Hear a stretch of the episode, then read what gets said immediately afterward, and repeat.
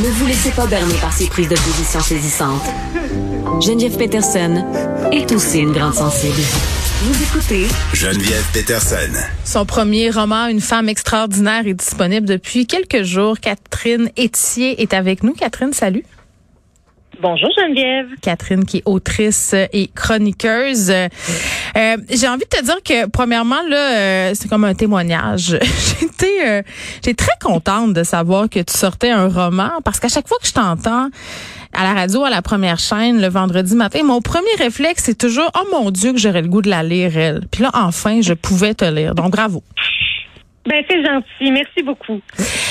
L'idée du livre ça a germé quand? Euh, ça a germé.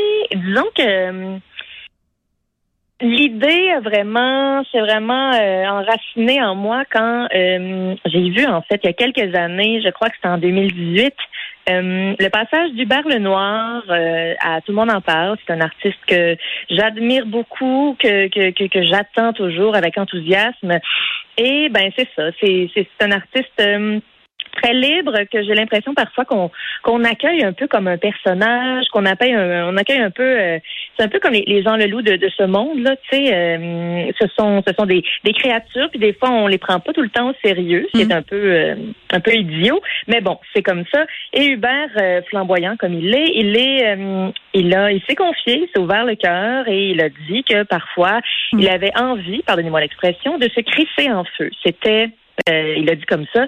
Et euh, ça a surpris tout le monde. Euh, les gens, c'est sûr, sur, le coup, ça, ça a suscité un silence. Les gens se sont demandé si c'était c'était sincère et, et ce l'était, ce, l'était dans mon salon, du moins ce l'était, et ça a été vraiment balayé du revers de la main par par Dany Turcotte, que, que j'aime bien, mais il y, a, eu le réflexe que tous les gens ont en, général quand on confie ces idées-là, quand on les lance dans l'univers. Il a dit ben voyons, on dit pas des choses comme ça. Et donc, il y a eu un grand fret, puis ben, l'émission s'est poursuivi, poursuivie. Et moi, j'étais j'étais stupéfaite dans mon dans mon salon. J'étais en colère, j'étais en peine euh, parce que ça demande. Euh, tu sais, j'ai l'air de faire une grosse patente avec ça. Là. Je sais bien qu'Hubert a dit ça sur le fly, mais non, mais j'avais aimé ça, moi, qui dise ça. En fait, un peu de spontanéité ben, dans le milieu médiatique. Tout à fait. Ben moi aussi j'ai adoré ça. Puis tu sais, je veux dire, il, parlait à des milliers de gens là à qui c'est déjà arrivé d'avoir de nourrir ces pensées-là. Fait que ça fait tout. Tu sais, ça demande énormément de courage puis de gaz que de dire ça, de formuler ces mots-là en plus à la télé, mm. puis de se faire à revirer de bord de même. Euh, c'est très, hum, je dirais que c'est violent. Fait que ça m'a, ça m'a donné, euh, ça a été la bougie d'allumage pour écrire ce récit sur. Euh, sur la façon dont on a de, de, de, de, ne vouloir voir que le beau chez les gens, de, de ne vouloir euh, de, souvent pour leur bien, là, parce que c'est comme ça qu'on fonctionne. Tu sais, prends un bon verre d'eau, va te coucher, mange une pomme, puis la vie va être belle. Il n'y en a pas de dépression, ça n'existe pas. Hum, ben oui, puis quand on demande aux gens comment ça va, habituellement, on n'est pas très très intéressé d'avoir la vraie réponse. Non, c'est ce que j'ai envie de te dire. Non, ben c'est ça. Il bon. faut surtout pas confier ces pensées-là. Là. Exactement. le bon moment. tu racontes euh, l'histoire donc de Corinne euh, Gazelle qui entretient un, un certain type d'idées noires. C'est ce que j'ai envie de te dire. Euh, c'est un personnage que pas juste moi, là, bien des gens ont senti très près de toi. Là, vous avez sensiblement guillemets la, la même vibe, le même parcours, puis tu te revendiques quand même d'une certaine autofiction. Euh, tu sais, je, je, trouve ça, je trouve ça toujours délicat de parler d'autofiction à une autrice parce qu'on dirait que c'est tout le temps un, genre qu'on utilise un peu pour minimiser l'écriture des femmes. Tu comprends ce que je veux dire? Ah oui, ah c'est vrai, tu vois, j'avais pas pensé à ça. Oui, j'étais comme mal de te parler de ça en partant, l'autofiction. J'étais comme encore un récit de femme intime, mais c'est pas ça, là. Oui, oui, oui. Ah, c'est vrai. Ah mon Dieu, je pensais à ça toute la journée. bon. mais c'en est un récit d'autofiction quand même.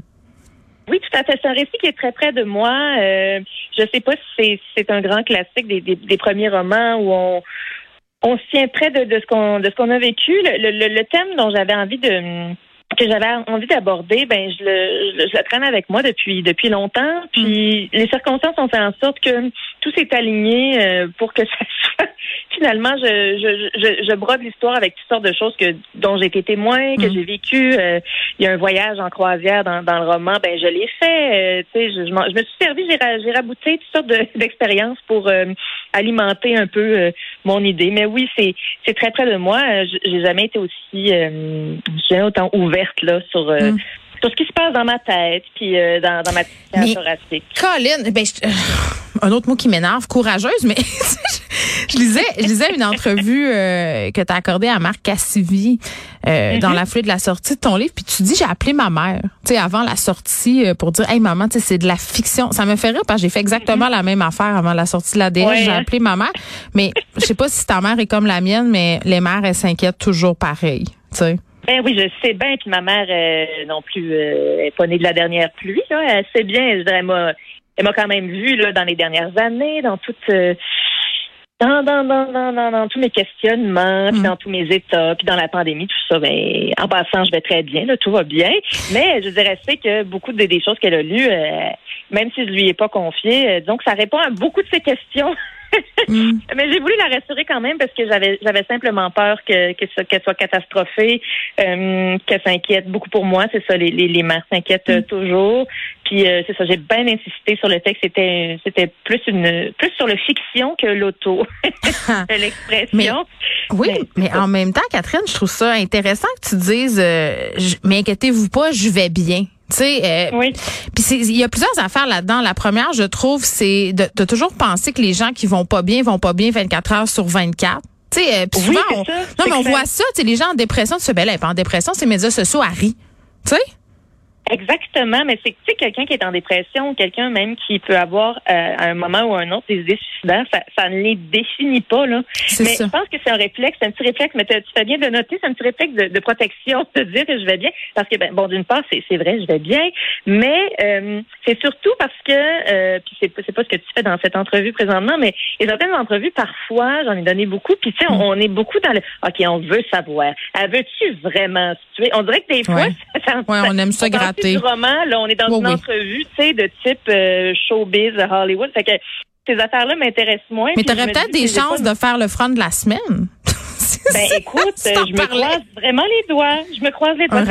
Ou, euh, ou euh, c'est ça, le Allopolis. Là, tout, tout dépend. Je sais pas si ça existe encore, mais en tout cas, ce serait un grand rêve. Mais en même temps, Catherine, parce que tu sais, tantôt j'ai dit un mot, un autre mot que j'aime pas, courage. Tu sais, oh, comment je pourrais bien dire ça? Tu sais, le, le, rapport à être fort dans les médias, à jamais plier, à jamais craquer, parce qu'on fait des métiers euh, qui sont quand même, somme toute, assez exigeants, où on n'a pas le droit de craquer mhm. vraiment, où on n'a pas le droit à l'erreur. D'ailleurs, le rapport au védétariat de la narratrice est assez intéressant. On va y revenir. Mais ce que tu avais pas, justement, après la lecture, d'après la sortie d'une femme extraordinaire, que les gens du milieu te voient autrement?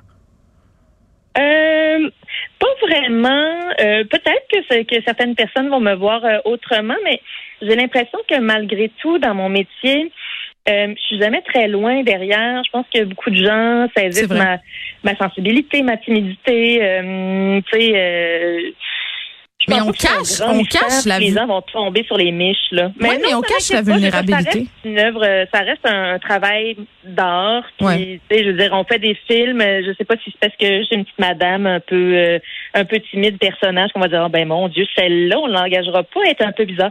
Mais non, ça ne fait pas. Euh, tu sais, si c'est ça, je me dis ces gens-là de toute façon au départ euh, devaient pas travailler avec moi. J'essaie de me dire ça.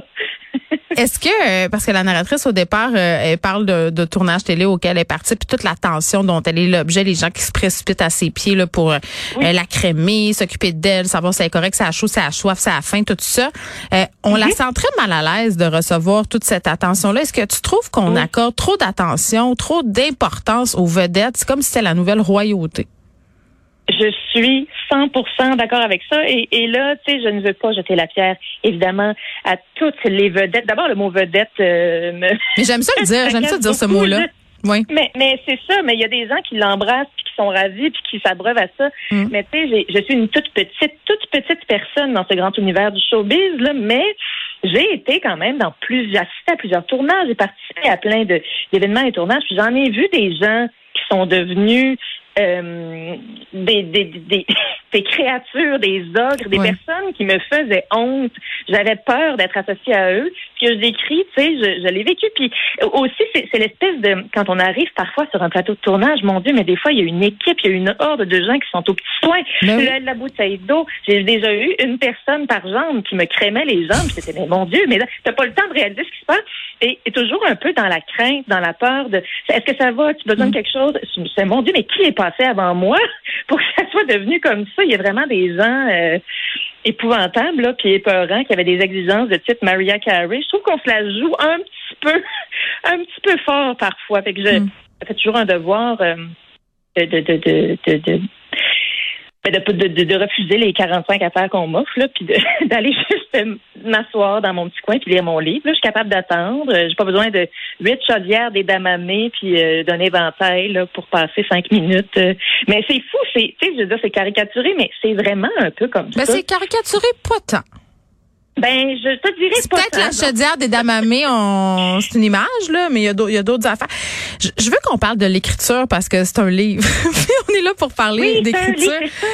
Non, mais, mais une chose que j'ai trouvée intéressante, parce que, tu sais, on l'entend quand tu parles, puis quand je disais au début de l'entrevue, tu sais, quand je t'écoute à la radio, je, me disais, ça, serait le fun de te lire. T'as une langue qui est super imagée, il y a des comparaisons, il y a des jokes de niche, il y a des références culturelles incroyables. Tu sais, t'as un univers qui est riche, Catherine, là.